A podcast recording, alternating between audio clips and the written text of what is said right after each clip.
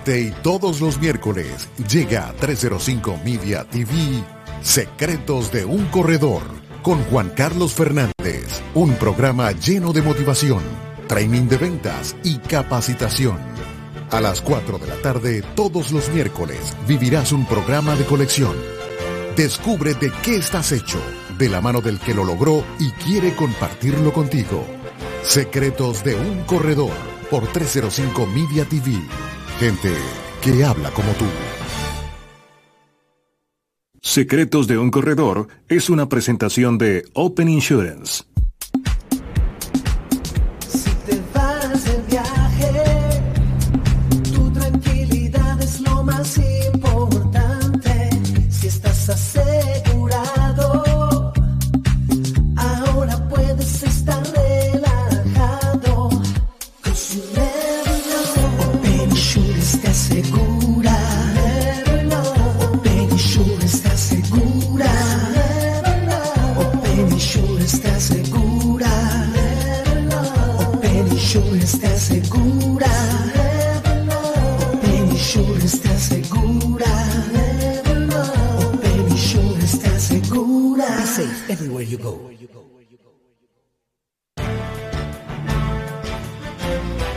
Buenas tardes, bienvenidos a un episodio más de Secretos de un Corredor por 305media.tv.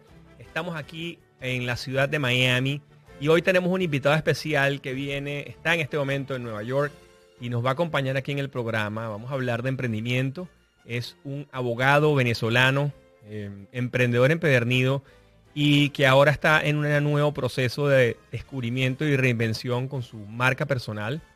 Eh, hoy les quiero presentar a Nacho y Mary, Marcel Ignacio y Mary, arroba Nacho y Mary en las redes sociales y es un abogado especialista en tema impositivo, pero además de eso es un gran emprendedor. ¿Cómo estás, Marcel? Buenas tardes. Hola, Juan Carlos, ¿cómo estás? Eh, bueno, estoy muy, estoy muy bien y con un poco de eco, ¿no? Por alguna razón tengo eco en la comunicación contigo. Ok. Pero se oye, bien, se oye, se oye completo, gracias a Dios. Ahora sí, ahora sí, ahora sí, ahora sí creo que se quitó el, eco. Ok. Buenísimo. Perfecto. Bueno, bien, gracias por, la, gracias por la invitación, Juan Carlos. Me encanta estar aquí contigo eh, y compartir pues con, con tu audiencia un poquito lo que ha sido mi experiencia como abogado y como emprendedor digital, que ha sido de verdad una, una montaña rusa de momentos increíbles y momentos quizás no tan, no tan increíbles, pero de gran aprendizaje. Marcel, cuéntame un poco, para los que no nos conocen, para los que no, te conocen en, el mundo aquí, la audiencia eh, que nos sigue es audiencia que vive en Miami, personas que viven en Miami, latinos, hispanos, gente de origen hispano. También personas de Venezuela, de todas partes de Latinoamérica, Colombia, Perú, Ecuador y bastantes países que, que están unidos aquí a través de 305 Media TV, por Roku, por varias de las plataformas en las que sale este canal digital. Y, mm, realmente son personas, eh, son emprendedores, la gran mayoría, bien sea en el tema de corretaje de seguros o corretaje de bienes raíces, o, o son brokers de, del mercado de valores o especialistas financieros, siempre personas que están en el mundo de la, del servicio financiero, en el mundo de, de venta de intangibles, pues, ¿no? Y, un poco la idea es que, nos eches ese cuento de Nacho y Mary, cómo, cómo nace, cómo, cómo, cuál es tu preparación, cuál es más o menos tu historia y qué estás haciendo en este momento para darles un poquito de contexto a la gente. Sí, perfecto. Bueno, voy a tratar de resumir rápidamente un poquito lo que ha sido mi trayectoria. Yo soy abogado, graduado en Venezuela, eh, con posgrados aquí en los Estados Unidos en Derecho y en Administración de Empresas. Eh, en Venezuela trabajé varios años en una firma de abogados internacional, eh, como ocho años más o menos, y en el 97 decidí fundar eh, mi propio escritorio, Imerio Urdaneta. Ese escritorio operó durante 23 años en el mercado venezolano y se fusionó el año pasado, en el mes de abril, con el escritorio Lega, eh, y el resultado de esa fusión es el escritorio más grande en número de abogados en Venezuela, ¿no? Es lo que los gringos llaman un full service law firm. Eh, yo mantengo vinculación con el escritorio, pero no en calidad de socio equity, sino como off counsel o consultor, como eh, lo llaman en Venezuela y aquí en los Estados Unidos. Eh, pero decidí hace un par de años, hace como siete años más o menos, eh, diversificar un poquito mis actividades, complementando mi actividad profesional con actividades que tienen que ver con emprendimiento digital. y fue, tú sabes, un gran reto porque no tenía formación tecnológica. Pues, y, y, bueno, en el 2013 tomé la decisión de, de poner en marcha en Venezuela una un, negocio que se parece bastante a Uber, eh, pero en lugar de transportar gente, lo que hacemos es que transportamos personas. Este negocio en Venezuela se llama tumotorizado.com, que es una plataforma tecnológica que conecta motoemprendedores, que son mensajeros con perfil emprendedor, con tiendas online y con marketplaces que necesitan eh, tener acceso a un servicio de delivery confiable.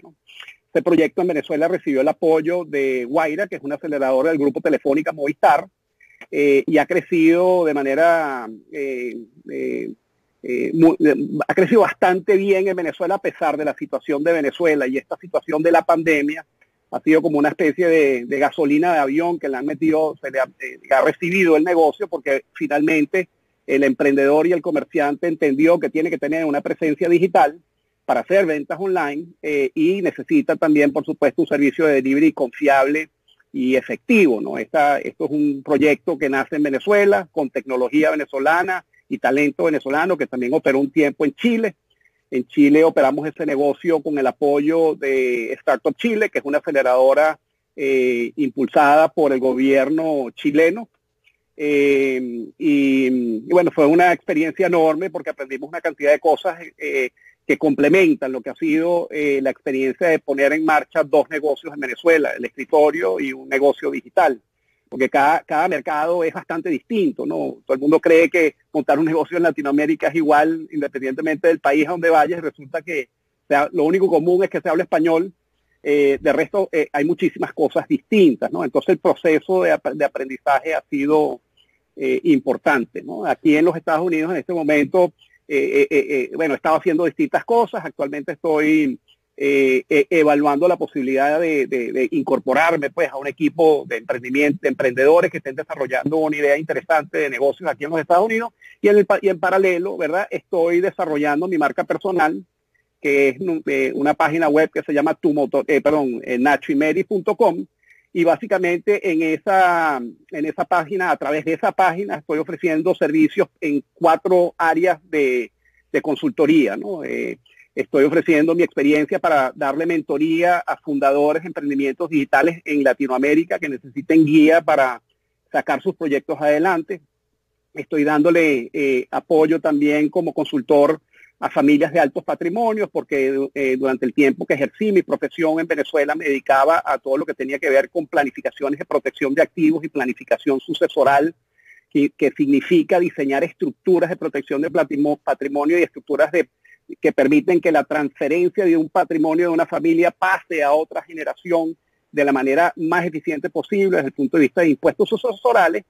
Y por último, estoy dándole apoyo a family offices eh, que son eh, firmas que le dan, que le prestan servicios a, familias de alto patrimonio y que le manejan su portafolio y a empresas que quieren promover el emprendimiento internamente en todo lo que significa poner en marcha venture capital, capitalism, eh, eh, venture capital, o sea que, es la, empezar a invertir o explorar la posibilidad de invertir en startups exitosas y darles el apoyo necesario para sacar que esos proyectos crezcan en el tiempo. O sea, visualízalo como una especie de, servicio que al final pretende convertirse como en un tumotorizado.com, que es esta aplicación de mensajeros y delivery y, tiendas online en Venezuela, pero que pretende conectar a emprendedores digitales que están buscando capital con gente que tiene capital que está buscando buenas oportunidades de inversión.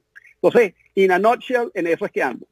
Oye, buenísimo. Te tengo varias preguntas porque, claro, pasaste de Venezuela eh, de un bufete de abogados tradicional, un bufete del estilo, del estilo corporativista que, en el que ya tú venías, montaste tu marca, montaste tu propio bufete con, cuatro socios. Em, tuviste gran éxito en esa área y en un momento dado te picó el, el, el zancudo digital, ¿no? Un poco lo que me pasó a mí también en el 2015. Pero a ti te pasó un par de años antes, ¿no? Y, te lanzaste por algo bien, bien, una, una, aventura, por decirlo así. Entonces, lo que te quiero, la primera pregunta es, que me la han hecho varias personas que hicimos unas preguntitas en Instagram, eh, a través de los stories y hay personas dicen, ¿cómo pasa un abogado a, meterse en emprendimiento digital? ¿De dónde surge esa idea de tumotorizado.com? Y, y cuéntanos un poco cómo es esa colaboración, es decir, cómo consigues los motorizados, cómo, cómo los enrolas, cómo es ese proceso eh, eficiente, al menos en Venezuela, y después tu experiencia en Chile, pues, ¿no? Esa, esa, esa, ¿Cómo es ese proceso de pasar de ser un abogado corporativista ¿Cómo te pica ese zancudo digital? Cuéntame un poco esa, esa experiencia, pues ese, ese, ese momento si te acuerdas, ¿no? Me imagino.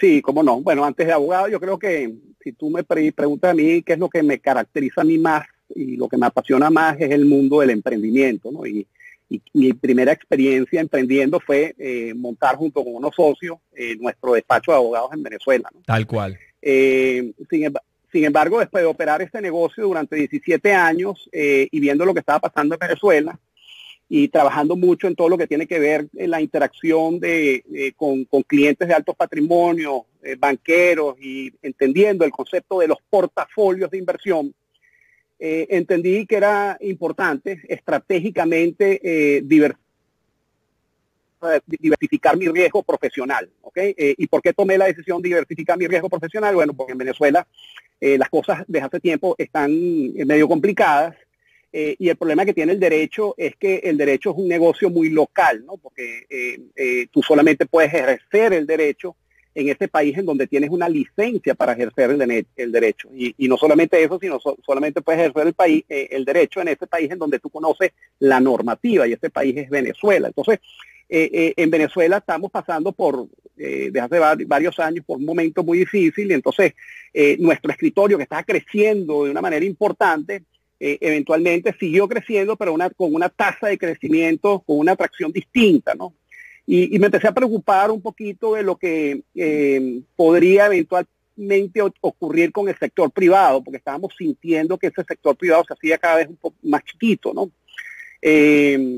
entonces dije, oye, yo creo que vale la pena explorar la posibilidad de, montar un negocio paralelo empezar a invertir tiempo y dinero en un negocio paralelo y eh, llegué a la conclusión de que la mejor idea era que ese negocio fuese digital, sin saber nada de emprendimientos digitales, ¿no? de manera tal de que si era exitoso en Venezuela poderlo exportar a otro país. y, el otro, eh, la otra razón por la cual decidí eh, dedicarle un poquito de tiempo al tema del emprendimiento digital es que, bueno, papá eh, a los 40 años eh, sufrió un derrame cerebral y, gracias a Dios en la familia no pasó nada porque el negocio eh, era un negocio inmobiliario, pero yo pensaba a veces, oye, ¿qué pasa si yo tengo un accidente similar al que sufrió papá a los 40 años? Gracias a Dios se recuperó y le damos gracias a Dios para eso. ¿Qué pasa si, si mi cabeza deja de funcionar por, por alguna razón? ¿no? porque un abogado eh, es productivo eh, en, la medida que la cabeza funcione, ¿no? Eh, entonces, estas dos razones me, llevaron a, empezar a explorar ideas en el mundo digital. Y un día, siendo pasajero mototaxi, porque tomé la decisión de no manejar más en Caracas por el tema del tráfico, y nosotros lo que los abogados lo que vendemos es tiempo, son horas. entonces, bueno, me daba, me, me frustraba muchísimo perder tiempo en las colas de Caracas eh, y siendo pasajero mototaxi descubro que hay muchos mensajeros motorizados en Venezuela que sufren un, de un estigma espantoso en Venezuela.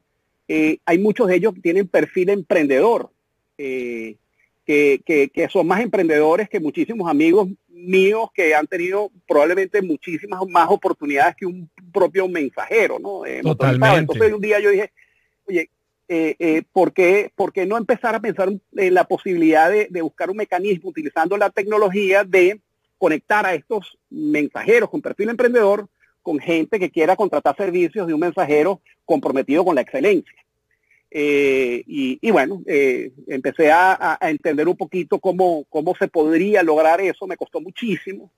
En esa época, estamos hablando del 2013, no existían estas aplicaciones que existen hoy en día como Uber, como Lyft, eh, es decir, yo no tenía el, em, cómo, cómo copiarme de una plataforma existente.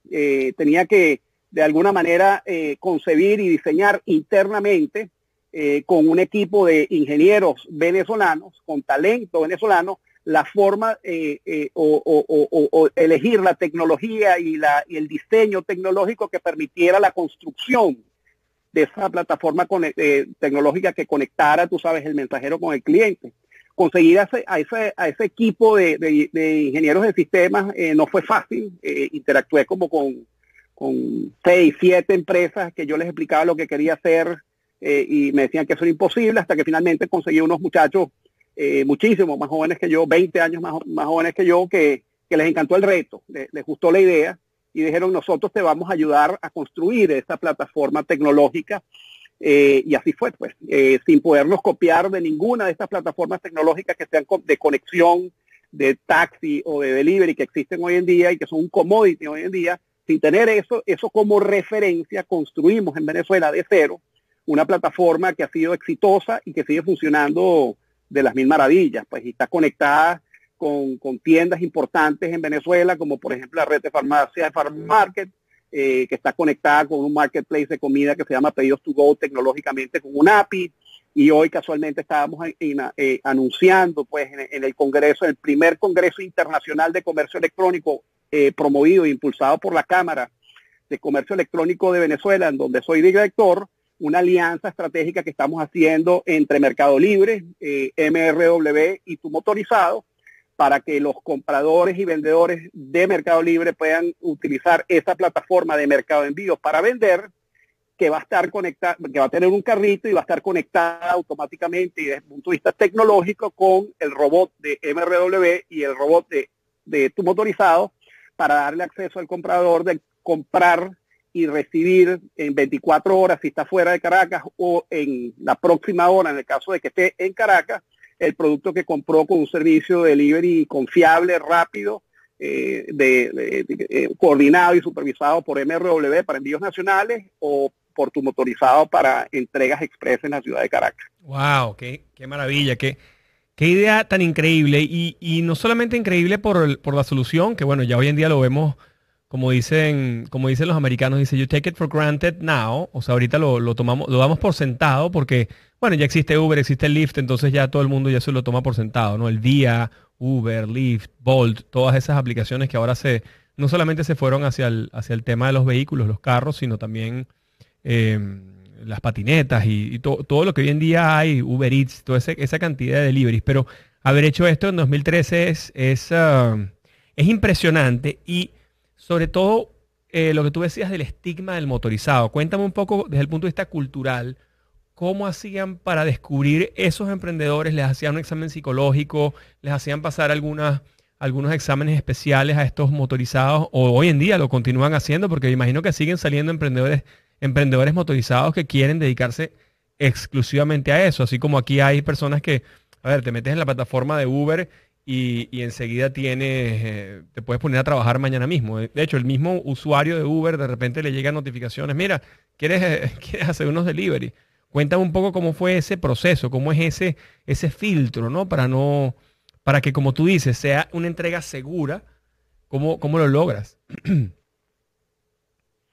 Sí, bueno, esa, la interacción con, los, con los motoemprendedores de tu motorizado eh, ha sido interesantísima, Juan Carlos, ¿no?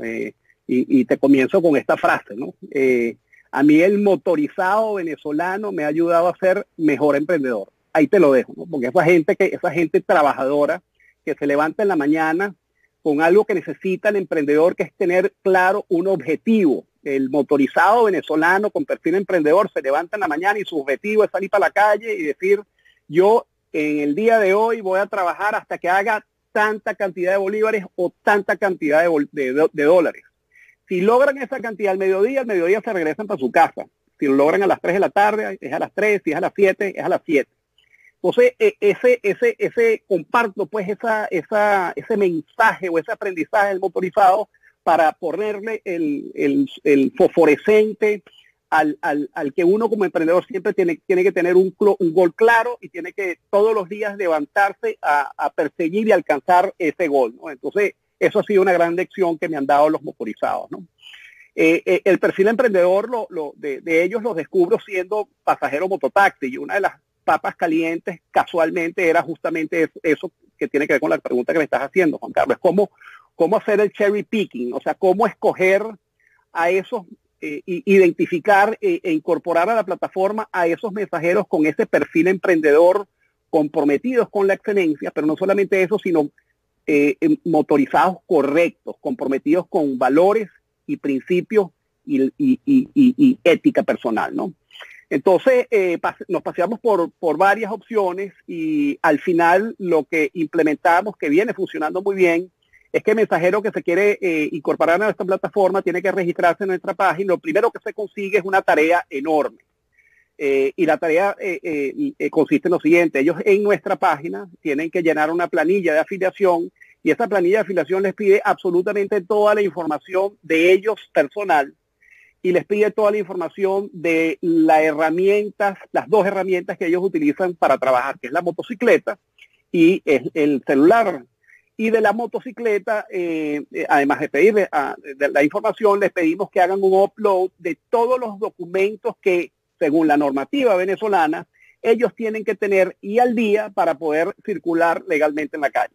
Eso quiere decir que su cédula tiene que estar al día, no puede estar vencida, su licencia tiene que estar al día, no puede estar vencida, tiene que tener el, certificado médico y no puede estar vencido. Él, tiene que tener el título de la propiedad de la moto y, tiene que estar vigente, o sea, tiene que ser un, documento que se pueda leer, porque muchas veces están en condiciones eh, terribles. Eh, y, esa, esa tarea que le pusimos nosotros a los, a los mensajeros eh, viene funcionando desde hace siete años, Juan Carlos, como, el filtro perfecto para para que solamente se terminen activando en la plataforma esos mensajeros eh, con perfil emprendedor, porque el mensajero que está buscando en tu motorizado la golilla, buscando en, o buscando en tu motorizado la oportunidad de repente tirarle un quieto a alguien y robarlo, lo que sea, al darse cuenta que lo estamos, le estamos haciendo una radiografía y que además tiene que poner todos sus papeles al día y cargar toda la información ahí, automáticamente si no tiene un perfil emprendedor, ese motorizado tira la toalla, no llena la planilla de afiliación al punto de que cada 10 mensajeros que se nos registran, solamente uno hace la tarea completa, ¿ok? Y una vez que hace la tarea completa, entonces viene un segundo filtro, que es que nosotros hemos creado pues unas presentaciones que explican cómo funciona nuestra aplicación. Eh, hay unas presentaciones que tienen que ver con un documento muy importante que interno, que yo te diría que como la médula espinal de nuestro negocio, y el corazón de nuestro negocio desde el punto de vista de, principios, valores eh, y, excelencia, que es lo que nosotros llamamos el código de ética del motoemprendedor, que es un documento que ellos mismos hicieron. Pues nosotros simplemente lo que hicimos en esa sesión de brainstorming es eh, eh, crear las cuatro categorías que queríamos regular o que ellos mismos regularan y fuimos como, como los, los coordinadores de esa actividad de brainstorming. Entonces tenemos una categoría de sus compromisos con respecto a ellos mismos y sus compañeros motoemprendedores, sus compromisos con el equipo de operaciones, sus compromisos con los clientes y sus compromisos con el ecosistema como tal, ¿no? Y bueno, eso está en una presentación y ellos tienen que ver esas presentaciones antes de activarse y el día que llegan a la oficina para activarse tienen que hacer un examen y si, y si vemos que no estudiaron, entonces raspan el examen, no, lo, no, no los activamos. Si estudiaron y contestan todas las preguntas bien, los activamos y entonces eh, empieza todo ese proceso de, de, que ellos tienen la oportunidad de ponerse productivos en la plataforma, empezar a recibir solicitudes de delivery en sus teléfonos. Esas solicitudes, igual que en el caso de Uber, son evaluadas tanto por el vendedor como el, el, comprador. Nosotros toda la información del mensajero la tenemos digitalizada cuando eh, un, eh, un, cliente, vendedor o comprador utiliza nuestro servicio para contratar un delivery a ese cliente, nosotros le hacemos llegar un correo electrónico con la fotografía del mensajero, eh, con su nombre, con su cédula de identidad, con su número celular, le damos toda la información al cliente para que se sienta tranquilo de que ese servicio está siendo prestado por un motoemprendedor comprometido con la excelencia está eh, eh, siendo prestado por un motoemprendedor que está identificado digitalmente, que eso le da muchísima seguridad a nuestro servicio, y que por supuesto hay un equipo y una marca y una compañía supervisando toda esta actividad, que es la que ocurre desde el momento en que eh, ocurre el pick-up y hasta el momento en que ocurre la entrega, utilizando tecnología y utilizando contactos directos con el vendedor, comprador y el propio mensajero, ¿no? Porque nosotros lo que estamos, lo que tratamos de lograr y hacemos esfuerzos importantes para lograr es que el punto de encuentro del producto con el consumidor final, que es ese comprador, sea una experiencia memorable, sea una experiencia excelente, porque si tú eres una tienda online, el único contacto que tú tienes con el consumidor final es el contacto que ocurre en el momento de la entrega.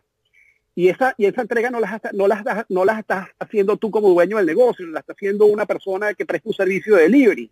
Entonces nosotros a nuestras tiendas partner le aseguramos que ese punto de contacto siempre va a ser una experiencia memorable, excelente, que es lo que nosotros pensamos que va a motivar o que motiva que ese comprador le vuelva a comprar a esa tienda o a ese marketplace que trabaja con los servicios de delivery confiables de tumotorizado.com. Wow, genial. Es un proceso, o sea, te voy a decir, está muy bueno porque, porque filtras allí una gran cantidad de gente que quizás lo que tú dices va, piensa que es una, una forma fácil de hacer negocios de un día para otro y después mañana también, como no tiene compromiso, mañana se sale de eso y ya está. Pues no, nos pasa muchísimo a nosotros en Open Insurances que se inscriben una gran cantidad de agentes y después no cumplen con los requisitos o, o en la primera de cambio se desmotivan o si no, si no llenan ciertas cosas, pues si, si, si verdaderamente no hay un compromiso, um, no, está, no, no, no, está el vínculo eh, hecho completo. Pues y me gusta mucho el tema de que tengas que hacer el examen a cada uno para que demuestre sus habilidades. Y qué bueno lo que hiciste con mercadodire.com, qué bueno eso que están haciendo, lo felicito porque, porque es un marketplace en el que tienes que estar, porque es tan grande que, que hay que estar allí presente. Ese es nuestro Amazon de Latinoamérica, ¿no? Ahora, cuéntanos un poquito claves para emprender. danos de repente unas cuatro o cinco claves para un emprendedor que nos sigue hoy en día. Casi todos los corredores de seguros que nos siguen, corredores de bienes inmuebles, raíces, agentes de viajes, toda esa gente que nos sigue, que nos sigue acá en, en Secretos de un Corredor, son normalmente intermediarios ¿no? de, algo, son intermediarios de algún bien o servicio, o de un bien tangible o intangible. Cuéntame cinco claves que realmente tú digas, mira, esto es, esto es así y esto me ayudó a mí, o esto, o estos son las cinco claves que yo he utilizado para, para que un emprendimiento funcione. Sí, bueno, fíjate, yo ah, voy a arrancar con, una especie de preámbulo, ¿no? Yo creo que, un, un emprendedor lo primero que tiene que ser es, curioso, Juan Carlos, ¿no? Para, eh, eh, gracias a esa curiosidad, eh, identificar pues problemas que, puedan ser resueltos, ¿no? Y, esa curiosidad también tiene que significar o motivar pues al, emprendedor a, convertirse en una especie de, experto relacionado con ese problema y, y las soluciones eh, que pueden ser consideradas para resolver ese problema, ¿no? Eh, lo segundo es que tiene que ser creativo, pues tiene que, bueno, ser una persona que, esté, tenga, la, tenga la capacidad de pensar fuera eh, de, la, caja y, conseguirle soluciones o explorar soluciones que nadie ha pensado en el pasado, ¿no?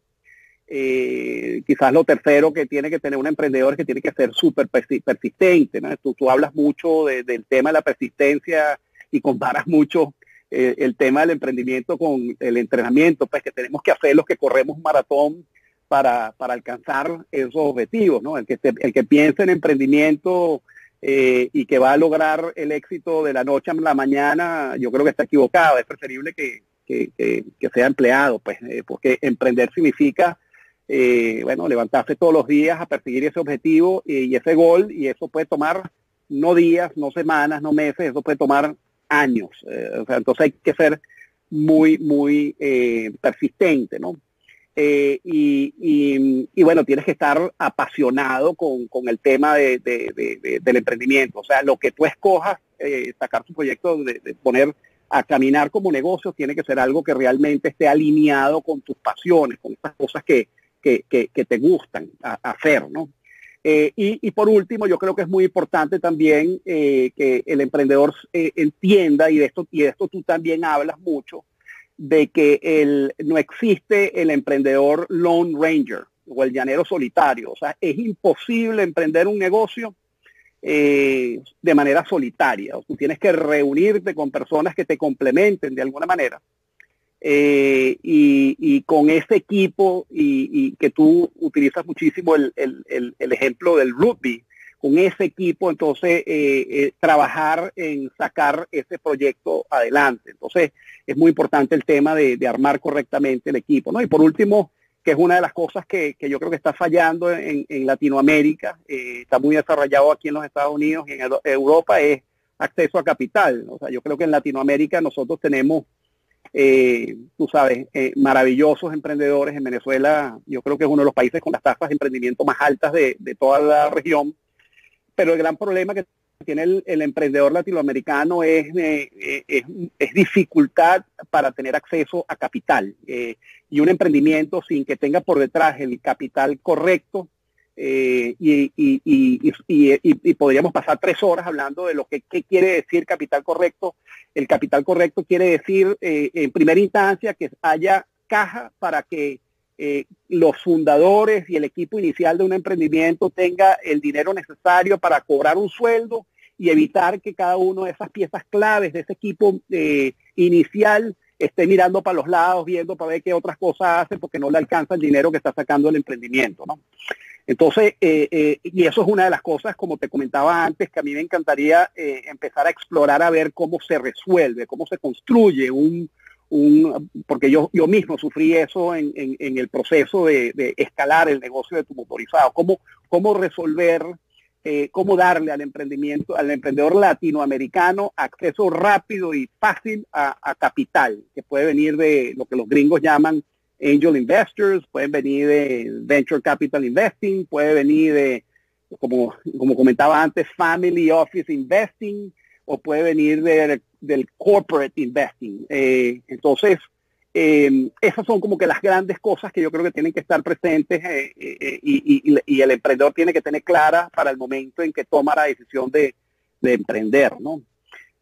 ahora, a título em, particular, pues yo creo que los, los tricks que tiene que tener un, emprendedor es que es que bueno tiene tiene que, que ser humilde saber que, no lo sabe todo eh, y, saber pedir ayuda eh, y buscar la ayuda en donde eh, esté esa persona que, pueda conectarse desde, y, apasionarse con el emprendedor en, ese objetivo de sacar ese tipo de negocio adelante. O sea, a la hora de escoger, de buscar un mentor, eh, yo, yo siempre le digo a, los emprendedores, eh, bueno, no, no traten de, no buscar cualquier mentor, sino un mentor que, que, realmente se conecte con el negocio que, el emprendedor quiere sacar adelante.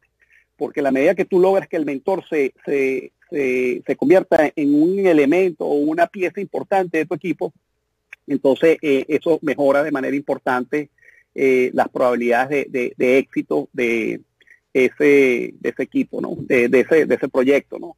Lo otro, eh, y tiene que ver también con este, este tema, es, bueno, entender que, que, bueno, hay que, es importante reunirse y complementarse con personas que, que, tengan habilidades y experiencias que uno no tiene, ¿no? Eh, eh, y es importante tomarse el tiempo necesario para, para que no equivocarse o tratar de no equivocarse en esa selección, ¿no? Porque a, un socio fundador que quiere armar equipo va a compartir con sus compañeros eh, fundadores más tiempo que el tiempo que va a compartir con sus hijos si es un padre de familia, más tiempo que el que va a compartir con su esposa, con sus padres, con sus amistades, porque sacar un proyecto adelante, un emprendimiento adelante no, no es fácil. Entonces es muy importante que esas personas con las cuales tú te estás reuniendo eh, se parezcan a ti en, en, varios aspectos, ¿no? Y, y, yo te voy a decir para mí lo que es más importante, pues que esté conectado contigo desde el punto de vista de valores, eh, que esté conectado contigo desde el punto de vista de principio, que esté eh, eh, conectado contigo desde el punto de vista del compromiso por la excelencia, que esté comprometido contigo desde el punto de vista del tiempo que le va a meter al negocio, porque pasa muchas veces que armas el equipo, pero entonces en el camino tú sabes, te das cuenta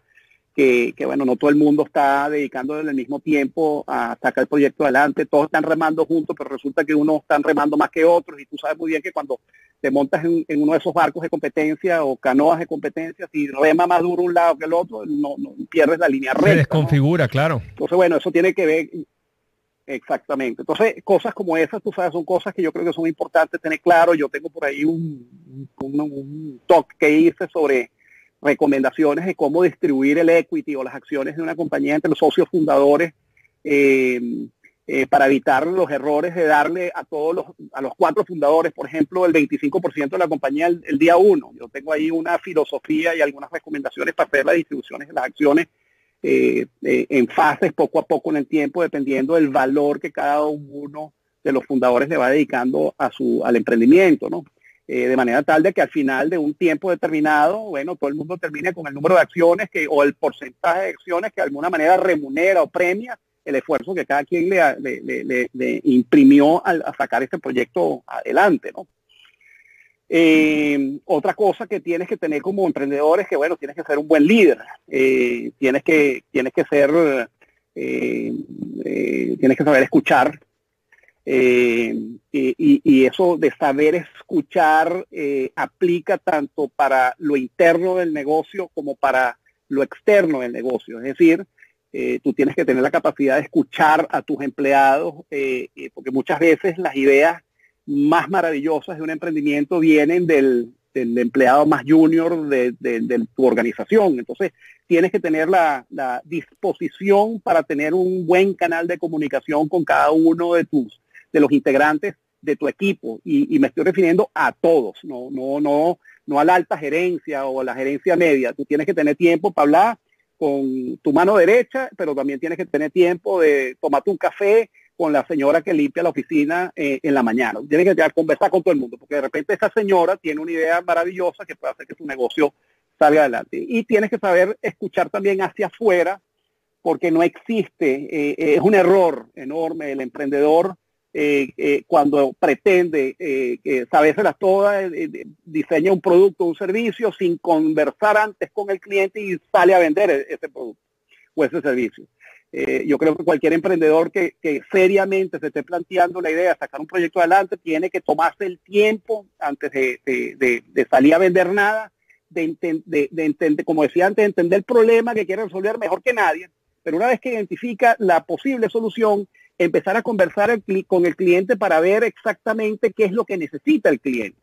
¿Ok?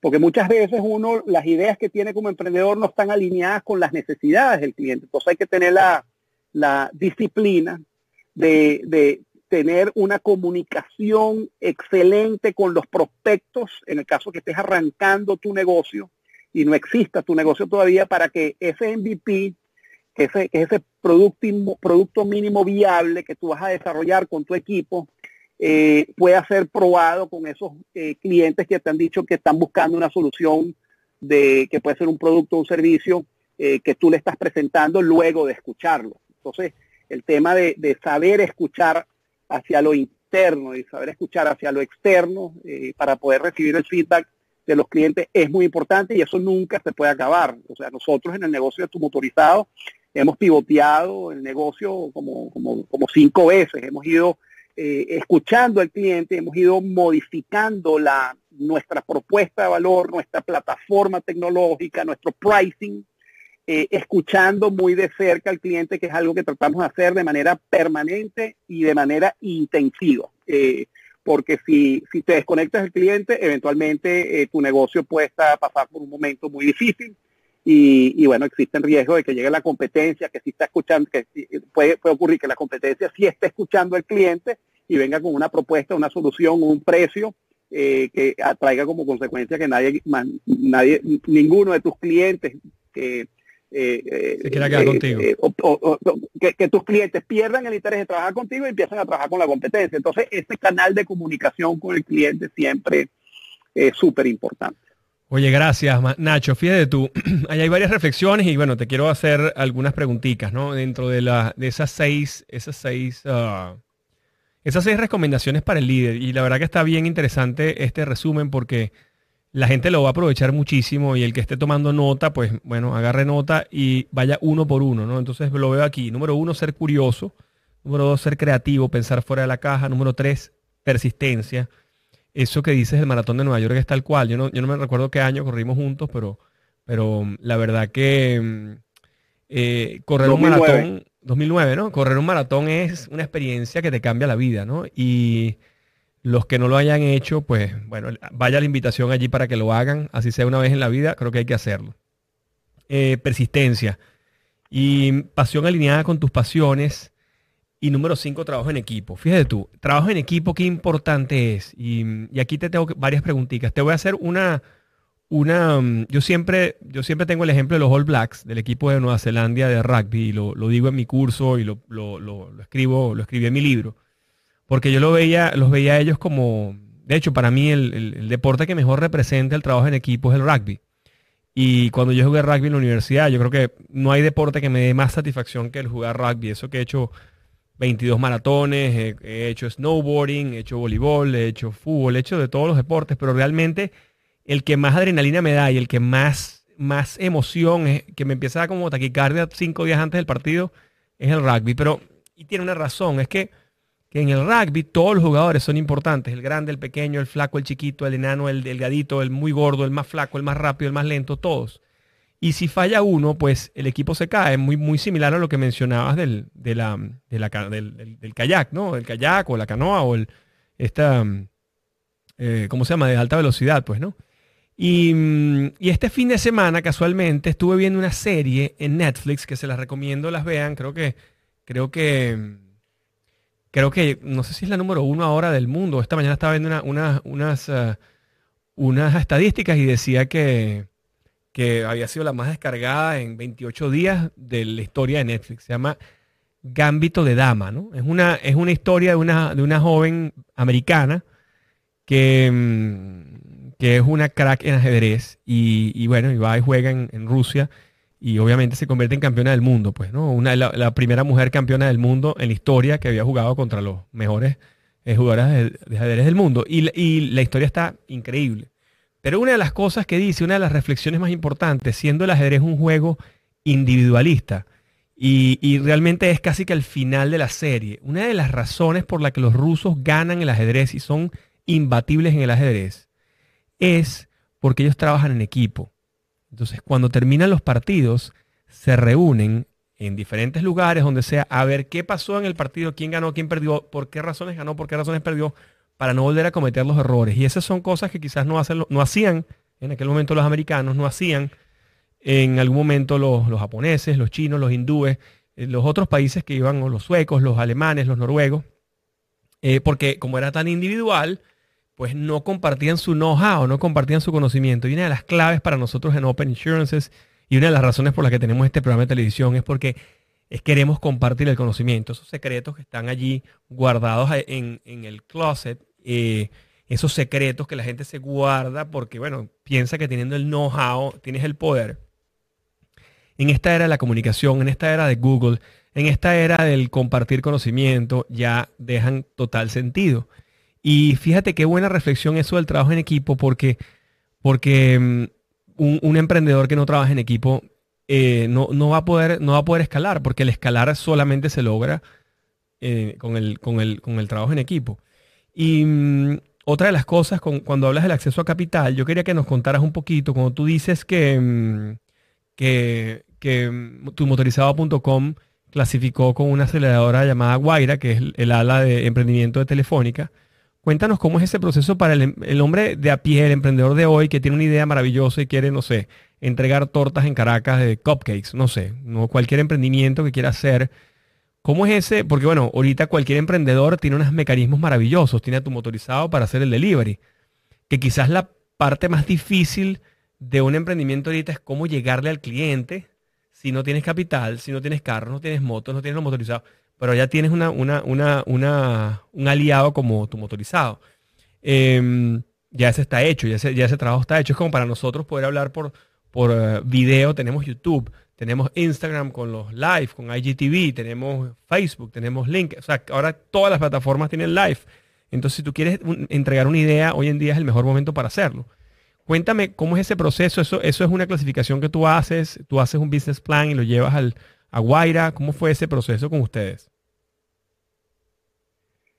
Bueno, mira, eh, hablaste de varias cosas, ¿no? Yo y, la voy a resumir en como que dos áreas, ¿no? Yo creo que una, eh, yo creo que el momento que estamos viviendo hoy en día es, un momento excepcional para emprender, pues, o sea, el emprendedor hoy tiene eh, todas las herramientas que necesita para poder validar su idea de negocio, que puede ser un servicio o un, o, vender un producto, ¿no? Eh, haciendo una mínima inversión de capital.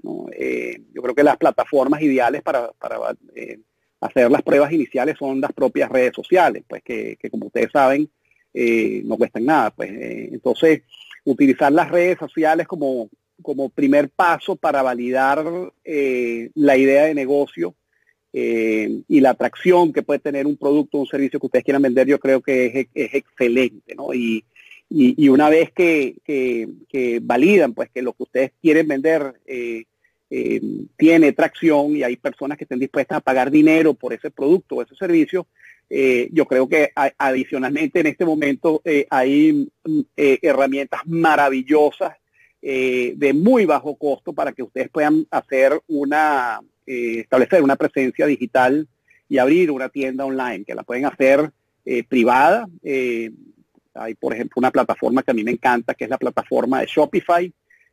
por muy pocos dólares puedes montar una tienda online.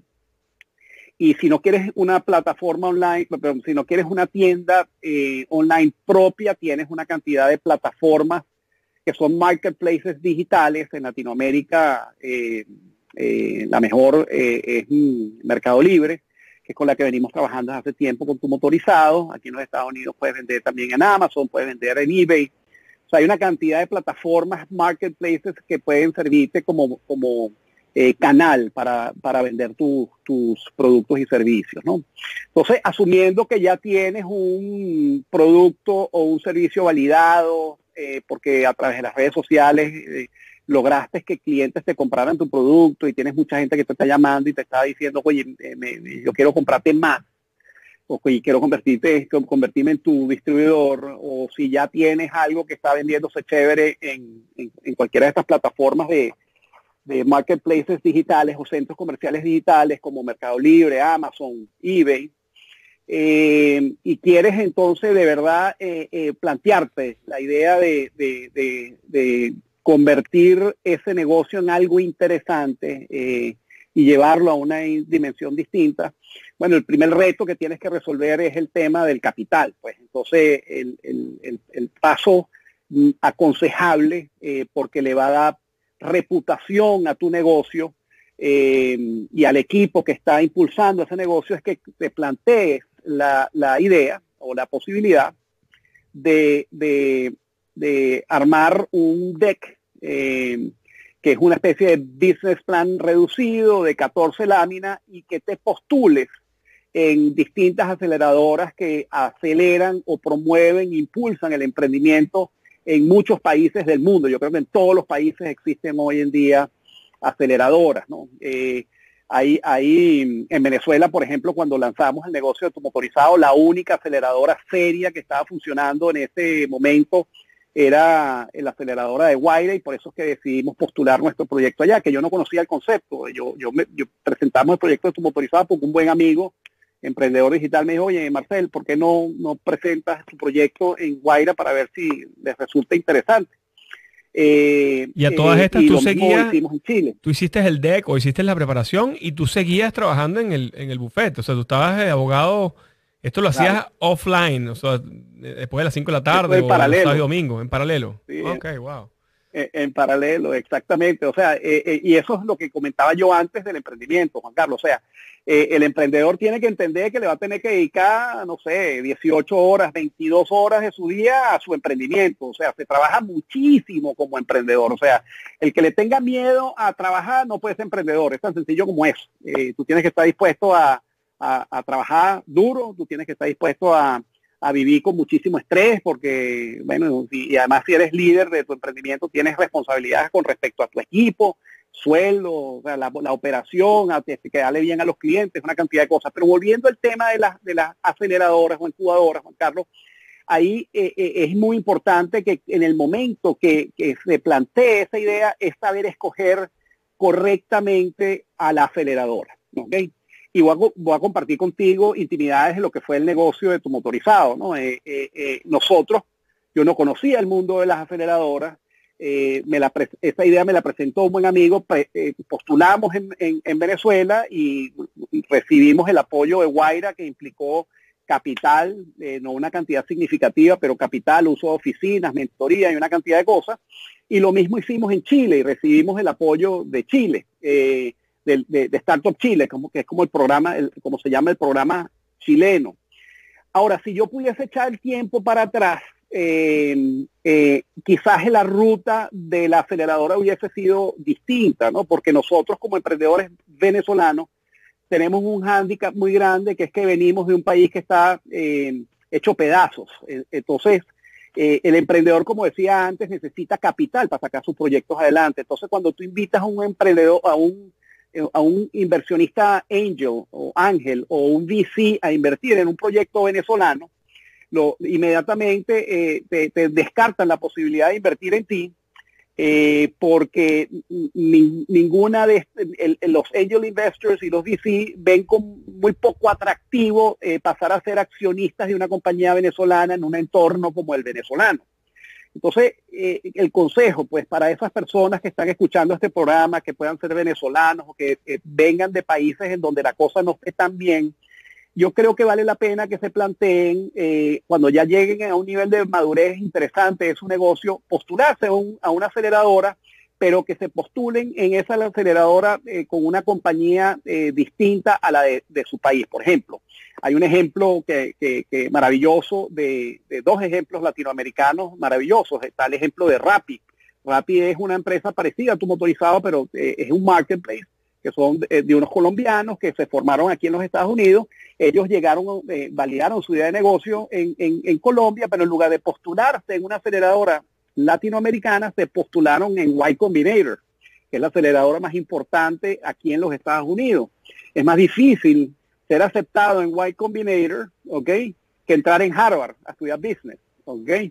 Eh, pero si tú logras que tu proyecto sea acelerado eh, por Y Combinator, eh, ese sello que le va a poner Guayco Minero a tu proyecto, aun cuando seas, sean fundadores latinoamericanos, venezolanos, eh, va a ser un sello muy potente para tener acceso a ese capital de los angel investors y los VCs, que es fundamental para sacar ese proyecto adelante.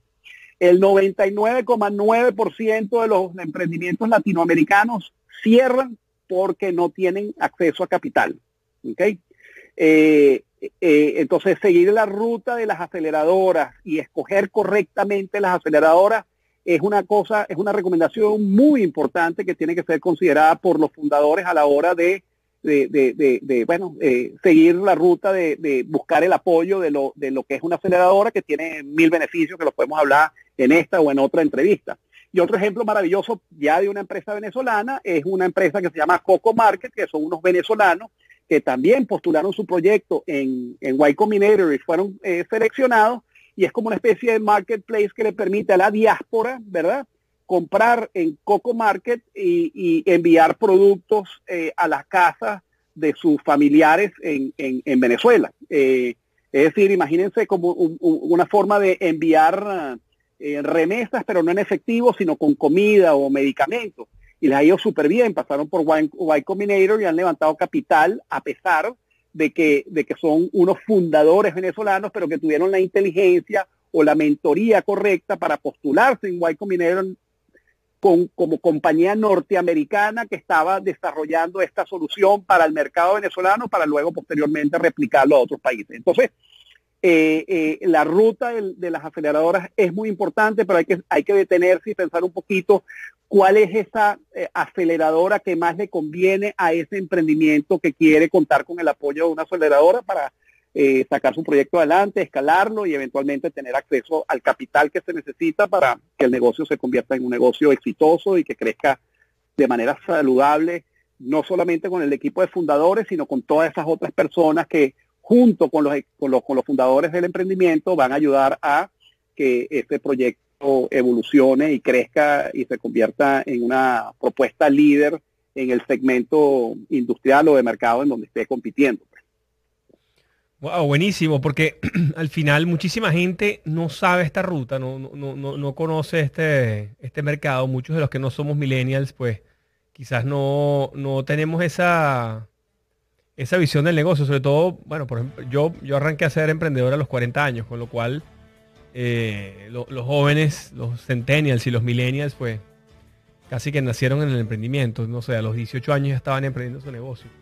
Y, la verdad que qué buena, muy, muy poderosa tu, tu, tu intervención y tu apoyo porque todos ellos van a estar súper contentos con esta información, sobre todo las personas que, que ya tienen aplicaciones que son exitosas en Venezuela, en Perú, en Colombia, en Ecuador, en México, que quizás han hecho rondas de Friends and Family primero, amigos, amigos, familiares le han dado plata eh, y están eh, entregándole equity a los familiares. Este segundo paso de buscar una LLC en Estados Unidos o una, una C Corp, una corporación en, los Estados Unidos, en, en Florida, en cualquier estado de Estados Unidos, pues tiene, tiene cierta relevancia y además presentarte como una compañía americana más allá de presentarte como una compañía de los países locales. Bueno, qué buena, buena reflexión. Em, ¿Qué te llevó a Chile? Que no, no, esa parte, la parte de Guaira Telefónica fue para tumotorizado.com, pero ¿cómo llegas a Chile? ¿Por Startup Chile? Sí, mira, Chile vamos por lo siguiente, ¿no? O sea, una vez que estábamos en, en Guaira, ellos eh, en la en Guaira ellos tienen oficinas en distintos países de Latinoamérica y escogen a, proyectos eh, que tengan el mejor perfil para convertirse en emprendimientos digitales. Pues y por Venezuela escogieron a tu motorizado y me tocó ir para Argentina a, hacer, a participar en un demo day regional de la red Innova y, y Guaira. ¿no? Eh, preparé mi pitch, fueron cinco minutos en donde a 3.000 personas le presenté el proyecto y al terminar esa reunión se me acercaron un par de inversionistas y les encantó la idea, estamos hablando de 2014, eh, pero cuando decía que era un emprendimiento venezolano, inmediatamente se moría la idea de, o sea, se les moría el interés de invertir en Venezuela. Entonces me decían, tienes que sacar el negocio de Venezuela para invertir ahí. Y lo mismo me pasó eh, aquí en los Estados Unidos, Juan Carlos. O sea, eh, también participamos en un evento importante de Emerge Americas en Miami. Eh, nos seleccionaron de un grupo de 100 para hacer un pitch a, a, VCs. Eh, le hicimos el pitch a los VCs y, lo mismo ocurrió. Pues, o sea, eh, dijeron, mira, cuando no seas un proyecto venezolano, entonces llámanos. y bueno, cuando como buen emprendedor, esos dos mensajes fueron contundentes y me, me senté junto con mis socios a pensar un poquito, bueno, ¿cómo podemos eh, convertir a tu motorizado en un proyecto no venezolano. Eh, y bueno, la, estrategia que pensábamos que iba a ser exitosa era sacar el proyecto y llevarlo a Chile, pues y, lo postulamos en la aceleradora Startup Chile y quedó seleccionado y ahí tuvimos una experiencia maravillosa, pues. Eh, entonces, de esa manera fue que llegamos a Chile, Juan Carlos. Qué bueno, excelente. Bueno, Nacho, qué maravilla, qué buena entrevista, la verdad. Muchísimas gracias de parte de todos los emprendedores. Quiero agradecerte también porque estamos en plenas elecciones para la Cámara de Comercio Venezolano-Americana aquí en Miami. Sé que eres director de la Cámara y, tuviste la, delicadeza de invitarme a participar allí. Y bueno, estamos en el pleno proceso de, de votación. Y yo lo que le pido a todos los que nos siguen, a todos los que tengan empresas en Miami, primero que se incorporen a la Cámara porque necesitamos más emprendedores venezolanos en la Cámara Venezolana-Americana. Eh, todas esas personas que quieran alguna conexión con la diáspora, yo creo que este es el momento de aportar, de ayudar y de colaborar con nosotros mismos. Yo, yo sigo mucho a un, a un, a un pensador armenio que él, él, él, bueno, en cada, cada oficina que yo voy de algún cliente armenio en Venezuela o cuando, cuando viví en Venezuela, ellos tenían la foto de él y um, y tenía un pensamiento que decía, en cualquier país del mundo que se reúne un armenio, se forma una nueva Armenia. Y yo creo que eso va a suceder con Venezuela. Nosotros por los motivos de diversa índole tuvimos que salir de nuestro país y estamos en un canal, obviamente, que también es el capital venezolano en la diáspora. Yo creo que todo venezolano que esté en la diáspora, que se consiga con un venezolano, crea una nueva Venezuela. Y, y la idea un poco es compartir esa cultura en el mundo entero. Ya nuestra arepa está en 140 países ya nuestra maltín polar, nuestros productos eh, de primera necesidad o los productos de mayor apego al venezolano ya están en todas partes del mundo, la harina pan, etcétera. Entonces yo lo que creo es una invitación a todo ese emprendedor latinoamericano, todo ese emprendedor venezolano que quiera tener una conexión con el Venezuelan American Chamber of Commerce, la Cámara Venezolana Americana, pues este es el momento de inscribirse. Y, bueno, estoy postulando yo allí al, directorio para ayudar. la idea realmente de, de estar allí es poder ayudar a más emprendedores, porque una de las metas de Open Insurance es una de las, de las ah, razones de ser de la compañía es ayudar a esa persona a salir del 9 a 5, salir de la rutina, salir de la carrera de ratas, salir de ese, de ese mm, continuo, hacer exactamente lo mismo esperando un resultado diferente. Y, bueno, por eso montamos esta aplicación y esperemos que, sea escalable, como dice, como dice Nacho. Bueno, muchísimas gracias. Nos vemos la semana que viene. Marcel, eh, Nacho, danos unas últimas palabras de alegría y ánimo a los muchachos, a la gente que nos sigue. Bueno, eh, bueno, primero que nada, muchísimas gracias a 305 Media TV por la invitación y a ti, Juan Carlos, por permitirme compartir con tu audiencia eh, mi experiencia y mis conocimientos. es algo que me encanta hacer. durante un tiempo di clases en, Venezuela, en dos universidades importantes entonces, valoro mucho estas oportunidades y por eso te doy las gracias. Eh, a tu audiencia, si dentro de tu audiencia hay emprendedores eh, que estén buscando un poquito de guía o mentoría, los invito a visitar eh, mi página, nachoimeri.com. ahí hay, van a tener la oportunidad de, contratar una, cita para tener una sesión de 45 minutos de mentoría eh, todo está organizado por temas, entonces identifiquen cuál es el tema que les interesa y, con gusto, tú sabes, coordinamos una reunión para hablar un poquito de esos temas de su interés. Eh, voy a compartir, como lo hice en este programa, mi experiencia con los interesados en conversar para ayudarlos a sacar sus proyectos adelante. Eh, y con respecto a lo que comentas de la Cámara, sí, efectivamente, me encanta, Juan Carlos, que haya aceptado la invitación de postularte ojalá que eh, eh, muchos miembros actuales o muchos miembros que se animen en, afiliarse a la Cámara eh, lo hagan lo, lo, antes posible y antes del 11 de diciembre, de manera tal de que puedan pagar y votar antes de esa, antes, antes de esa fecha. Y, y de verdad que sería interesantísimo tener personas como tú en el directorio porque tenemos planes eh, para el 2021 increíbles para promover y apoyar a todo lo que es el emprendimiento de venezolanos ubicados aquí en los Estados Unidos. Eh, estamos haciendo alianzas muy importantes con grupos de emprendedores y, asociaciones venezolanas que operan en, otras ciudades de los Estados Unidos. Y, y, el 2021 lo veo como un año bonito y de muchas oportunidades y de cosas para celebrar para eh, todos aquellos que estamos apasionados y nos encanta pues el mundo del emprendimiento, no solamente digital, sino cualquier tipo de negocio que uno se proponga poner en marcha aquí en los Estados Unidos. Entonces, trabajando en equipo nuevamente, eh, yo creo que, que vamos a lograr esos objetivos. Entonces, muchísimas gracias de verdad por la oportunidad de estar en su programa el día de hoy. Así es. Bueno, gracias muchachos. Nos vemos el, el el miércoles que viene a las 4 de la tarde. Secretos de un corredor. Y gracias a 305media.tv. Buenas tardes.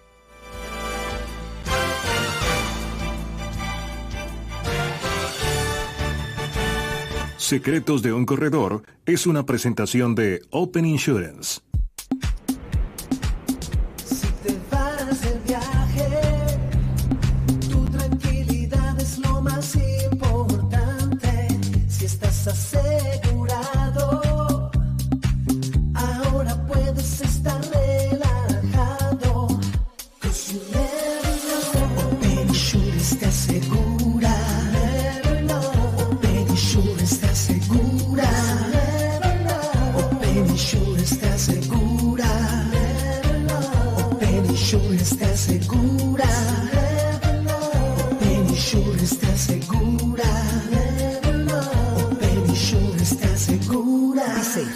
You go. 305 Media TV. Media TV. Que, que, que, que habla como tú.